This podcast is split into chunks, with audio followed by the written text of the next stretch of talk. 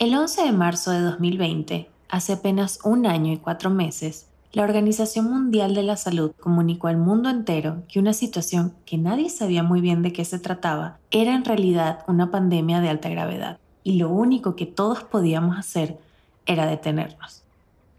Detener el mundo. Qué idea tan distópica. ¿Cómo? ¿Por qué? ¿De qué manera? Y luego no fue solo detenerlo, sino modificar radicalmente la manera en que todos, absolutamente todos, vivíamos. Nuestros trabajos detenidos, nuestra rutina limitada, nuestros planes aplazados, nuestra vida cambiada. ¿Qué estabas haciendo el 11 de marzo de 2020? ¿Lo recuerdas? ¿Recuerdas qué desayunaste?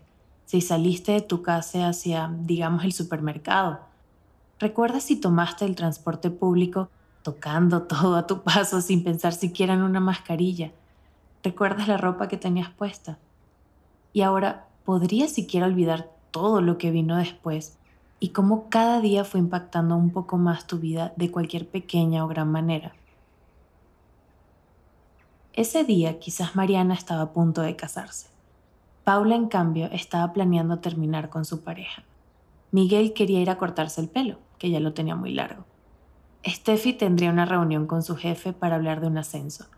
Nora estaba dos días de viajar a otro país para ver a su familia después de varios años.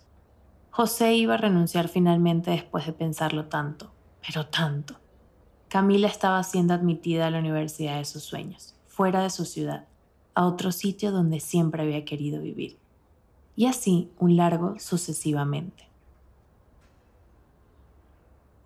No tengo que decirte lo que pasó después. Estoy segura que conoces la situación muy bien.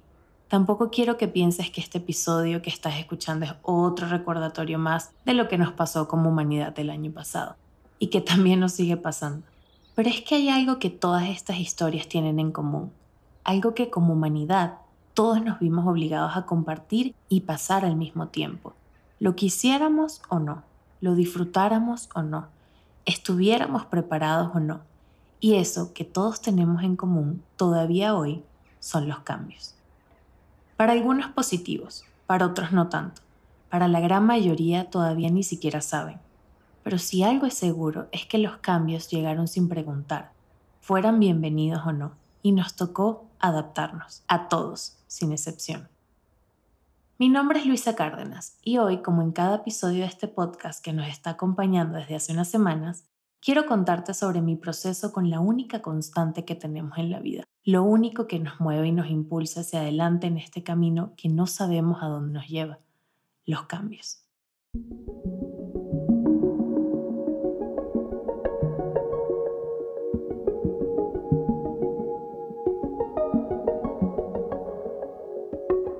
No, no recuerdo exactamente lo que hice el 11 de marzo del año pasado. No recuerdo qué ropa tenía puesta Quizás si busco en mis archivos del teléfono o de Instagram tendré una idea de lo que hice ese día. Lo único cierto es que recuerdo perfectamente cómo me sentí cuando terminó el día. Y recuerdo mucho más todo lo que vino después. Los altos, los bajos, las constantes y las tajantes. Pero sobre todo, lo que antes era y hoy ya no soy. ¿Cómo estás? Espero que muy bien. Ya sabes, como siempre, sírvete un cafecito, ponte cómodo y quiero que escuches este episodio con atención, porque su mensaje es quizás uno de los más importantes que he querido expresar para ti. Espero que disfrutes este camino y una vez más, bienvenido, bienvenida a otro día maravilloso.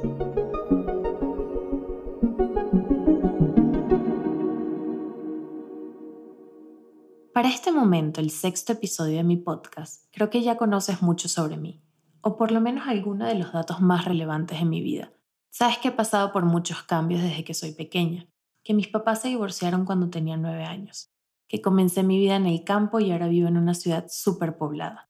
Estos son apenas algunos rasgos importantes en mi vida, pero lo que te quiero contar hoy es sobre una necesidad que siento que siempre he tenido. Es la constante búsqueda por transformarme y evolucionar, aún desde lo más pequeño. La verdad es que soy una persona de hábitos. Mi cotidianidad me trae paz. Me gusta saber qué va a pasar cada día. Me siento segura cuando sé con lo que cuento.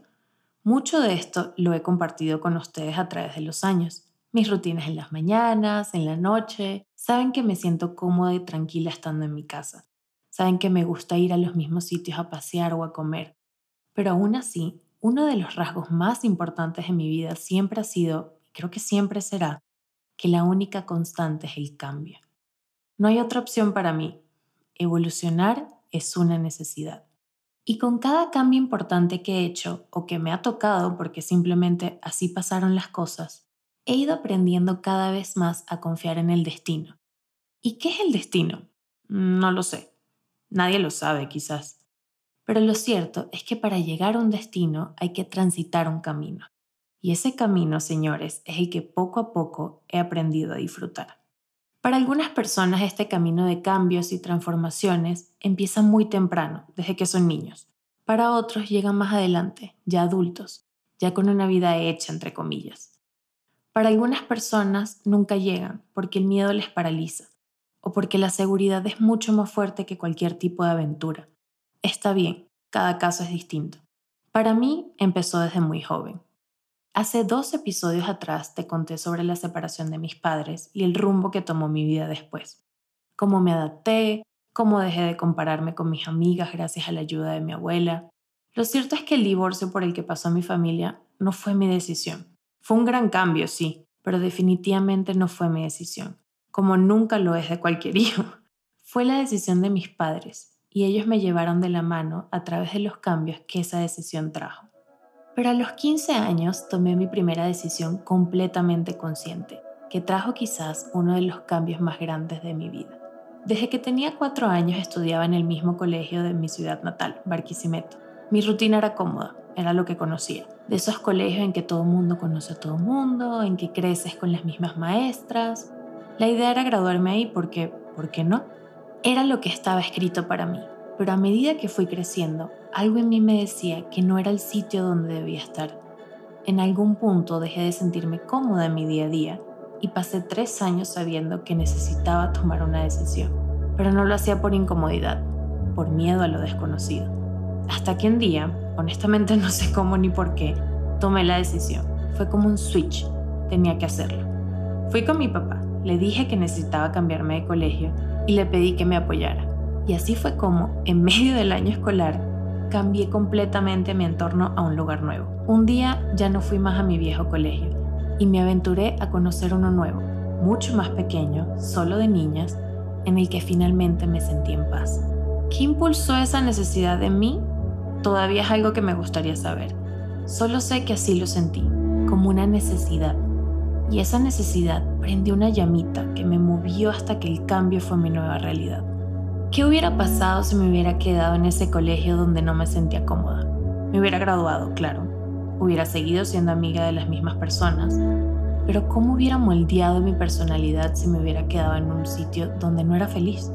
¿Dónde estaría hoy? No tengo respuesta a estas preguntas, porque no fue lo que pasó. Lo que sé es que después de cambiarme de colegio y conociendo un nuevo grupo de amigas, un tiempo después, un día, una de estas nuevas amigas me invitó a una fiesta en su casa. Algo muy normal, nada extraordinario. Ese día fui a su casa, donde estaban otros amigos, algunos conocidos y otros que no. Y el primo de mi amiga decidió invitar a un amigo suyo a la fiesta. Esa noche, ese amigo me vio desde el otro lado de la sala y se acercó a mí para hablarme, para sacarme a bailar. Hoy, casi 15 años después, ese amigo que se acercó está sentado viendo la televisión en la sala al lado de la oficina estudio donde estoy grabando. Creo que lo demás que les pueda decir es historia.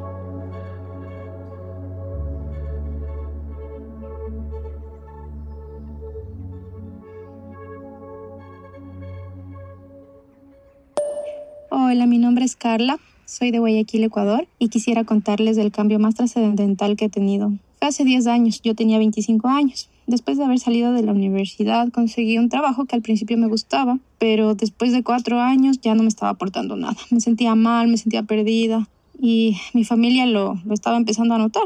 Me ofrecieron entonces trabajar en el negocio familiar, pero esto implicaba mudarme de ciudad, trabajar en un área completamente distinta a lo que yo estaba haciendo y a lo que yo sabía hacer. O sea, tenía que empezar desde cero y aprender desde cero. Pero fue tanta, tanta mi incomodidad en mi trabajo que decidí aceptar la oferta de mi familia.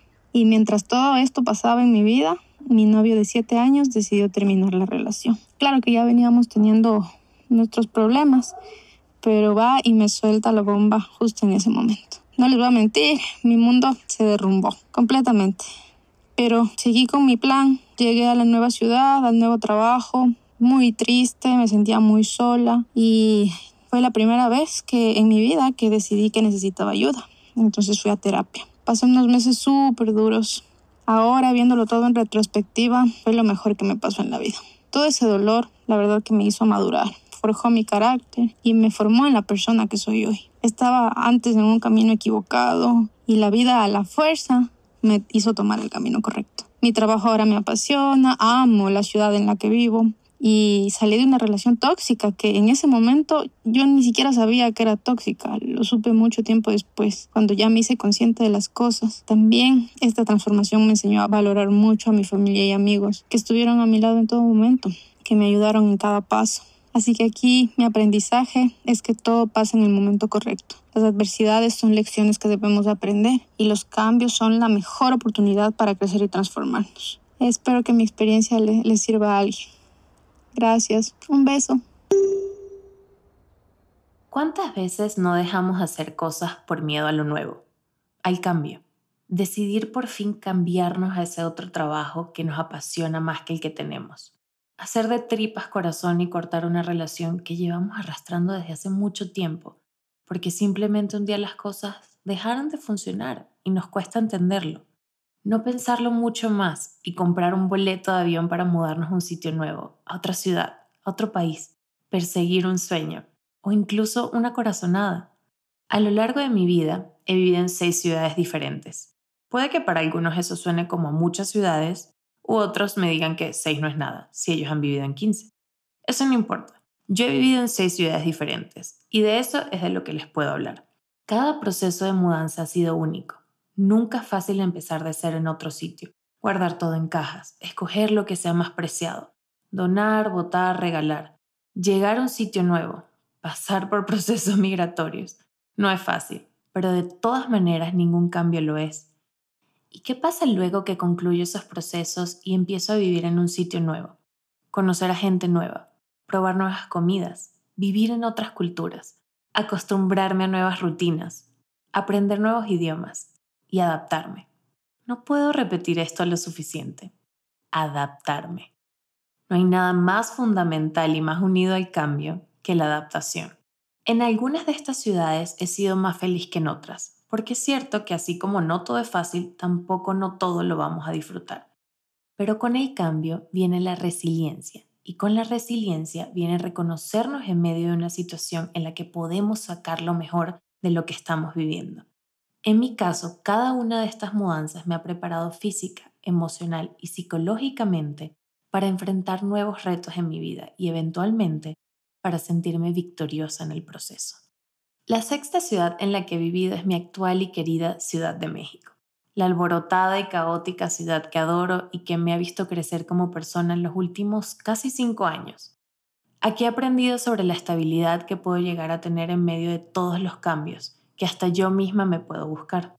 He aprendido que disfruto de la certeza de conocer mi entorno y no estar saltando de lugar en lugar.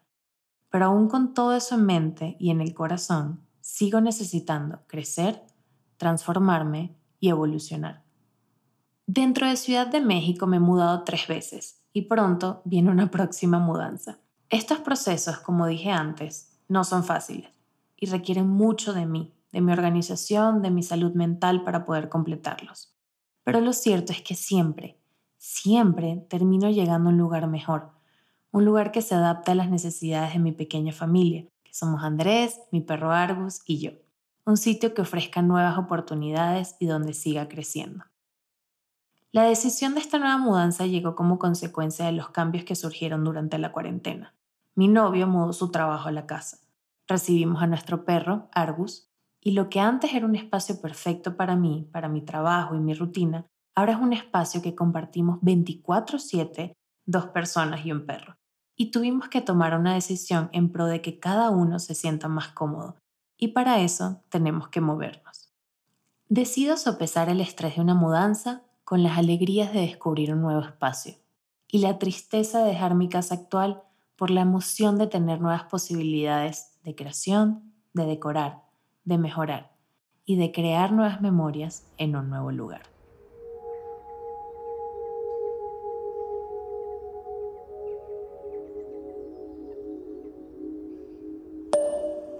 Hola, mi nombre es Michelle y ser mamá ha sido el cambio más grande de mi vida.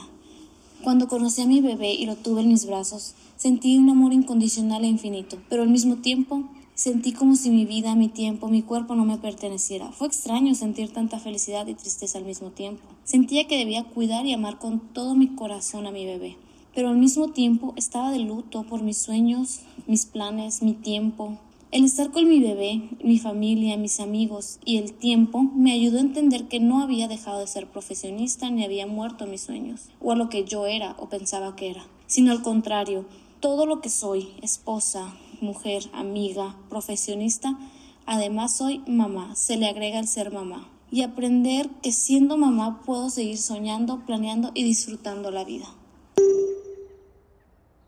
Quizás me pueden corregir si me equivoco pero siento que una de las cosas que más nos paraliza de generar cambios en nuestra vida es la preconcepción de lo que creemos que es normal, aceptado o incluso lo que nos pertenece. Crecemos pensando que nuestra vida es X o Y, que nuestro color favorito siempre es tal, o que nuestra película favorita tiene que ser cual. Desde pequeños nos preguntan si queremos ser doctores o ingenieros, si queremos tal cosa u otra, siempre inconscientemente limitándonos a lo que debemos ser.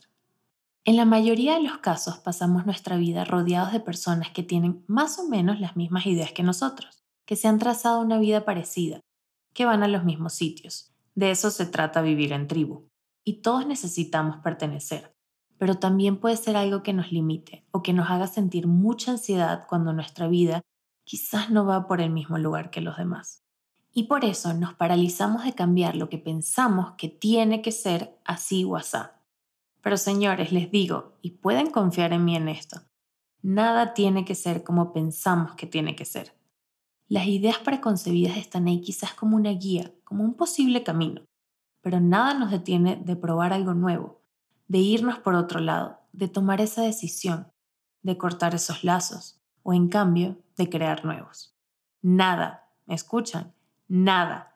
Solo nosotros somos los responsables de nuestra vida, nuestras decisiones, y de los cambios que generamos por nuestro bienestar. Mientras nuestras consecuencias sean asumidas por nosotros mismos, no hay nada que nos pueda detener. A veces pienso mucho esto, y creo que esa es una de las razones por las que les quise compartir este tema. Pienso en las ideas que tenía de mi vida antes de emigrar, en la historia que hubiera podido tener si me quedaba en mi país. Pienso en lo que pudo ser mi relación con Andrés si los dos estuviéramos en Venezuela. Pienso en qué hubiera pasado si México no hubiese sido mi nuevo país.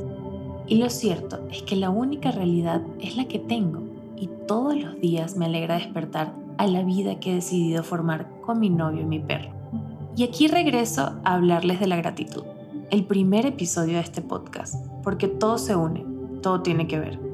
Pienso que si no hubiera tomado las decisiones que me llevaron en un camino de una serie de cambios, hoy no estaría aquí, en este momento, grabando este episodio y compartiendo este mensaje con ustedes.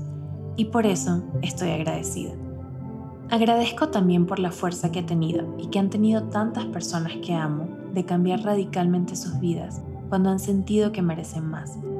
Y agradezco que hoy todos estemos mejor que antes de una u otra manera.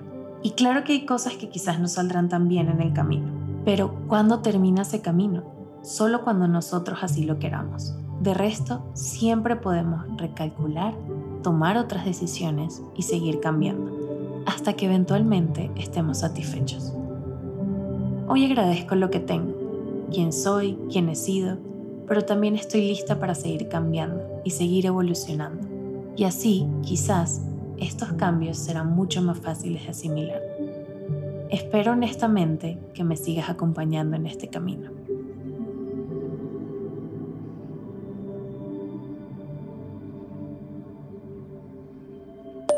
Hola, el cambio más duro e inesperado que he tenido hasta ahora fue el de la muerte de mi madre. Me tocó además ese mismo año regresarme de la ciudad donde ya estaba estudiando, donde tenía mis planes de vida y una ciudad a la que amaba, a mi ciudad natal a comenzar una carrera de cero y a vivir con mi papá en una casa donde las decisiones más importantes las tomaba mi madre y que era pilar fundamental en la familia.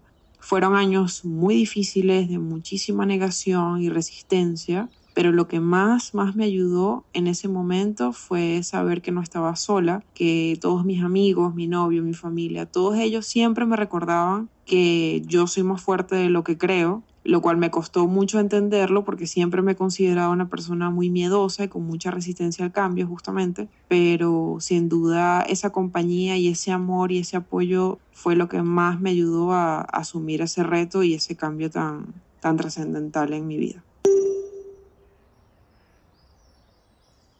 Por último, quiero cerrar este episodio contándote por qué tengo como ley del universo que la vida es pellejo y lomito. Aunque me hubiera gustado, este dicho no lo inventé yo, ni tampoco nació de mi espontaneidad. Es algo que le he escuchado decir a mi madrina Luisa desde hace más de 15 años, y cada tanto lo recuerdo como si fuera ley, porque tal vez de alguna manera sí lo es. Mis primos, que también son mis padrinos, siempre han disfrutado mucho la vida allá afuera, en un viaje, en un paseo, en alguna aventura.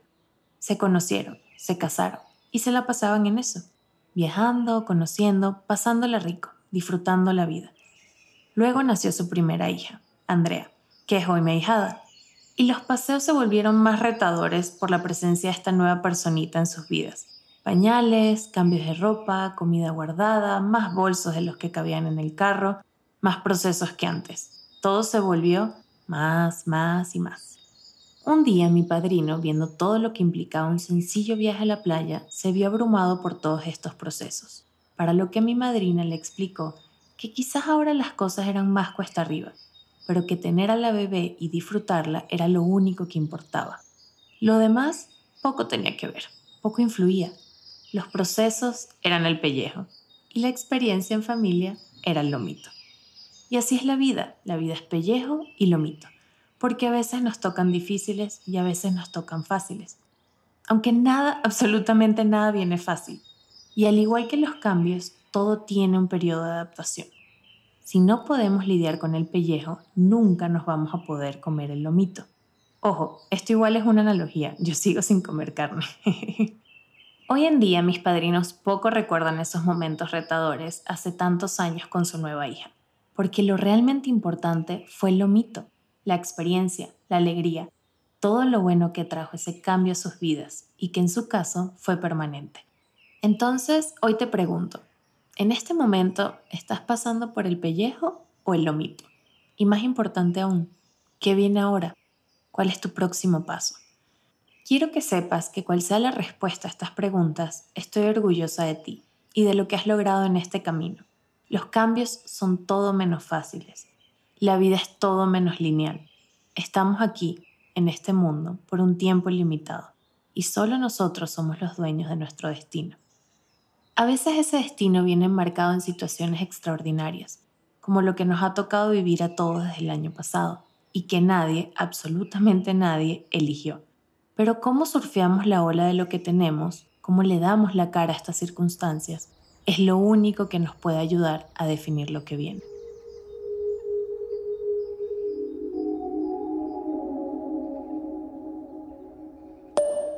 Soy Rox, vivo en la Ciudad de México. Mi cambio más trascendental sucedió a lo largo de la pandemia.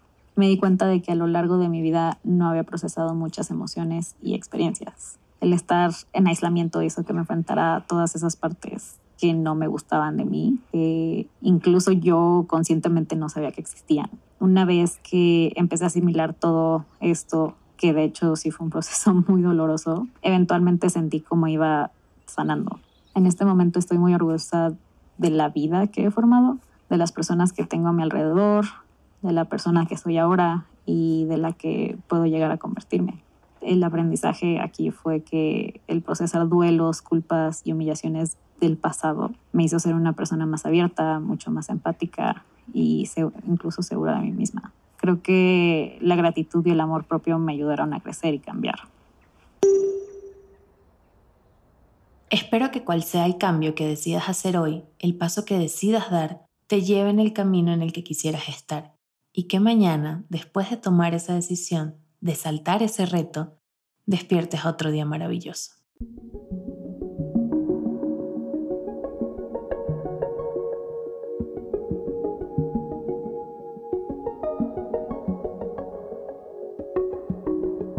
De nuevo, gracias por estar aquí. Como habrás notado, en las últimas dos semanas no hubo nuevo episodio. Y quiero que sepas que fue porque también se vale tomarnos breaks, respirar un poco y luego seguir. Me tomé unos días para disfrutar de Sofía, mi mejor amiga, y de mi papá, que no veía desde hace tres años. Le dimos un break a este podcast para poder estar presente con estas personas que tanto amo. Pero no te preocupes, aquí estoy y aquí seguiré. No te dejo de dar las gracias, nunca. Gracias por escribirme, contándome tus experiencias al escuchar los episodios. Gracias por compartir conmigo tus ideas sobre los temas de los que hablo. Y gracias por dedicarle a este espacio si sea 15 minutos de tu día. El tiempo es lo más valioso que tenemos y agradezco que dediques parte del tuyo a escucharme. Si disfrutas de este podcast, te recuerdo que te puedes suscribir en cualquier plataforma donde escuches podcast y también puedes escuchar cada nuevo episodio en mi canal de YouTube. Si escuchas desde Apple Podcast, te pediría solo un pequeño favor, y es si nos dejaras una valoración y un review contándonos qué te parece. Sería gratificante para cada una de las personas que hace esto posible, y también nos ayudaría a que muchas otras personas puedan escucharlo. Este podcast es una producción de Aticola. La música que escuchas en este momento es de Kai Tak. Gaby Chacina Estrada creó toda la hermosa imagen que nos acompaña y Oriana Mata lo produce conmigo para que cada episodio sigamos acompañándonos tú y yo en este camino. Buenos días, buenas tardes, buenas noches y nos vemos en el próximo episodio. Bye, besos.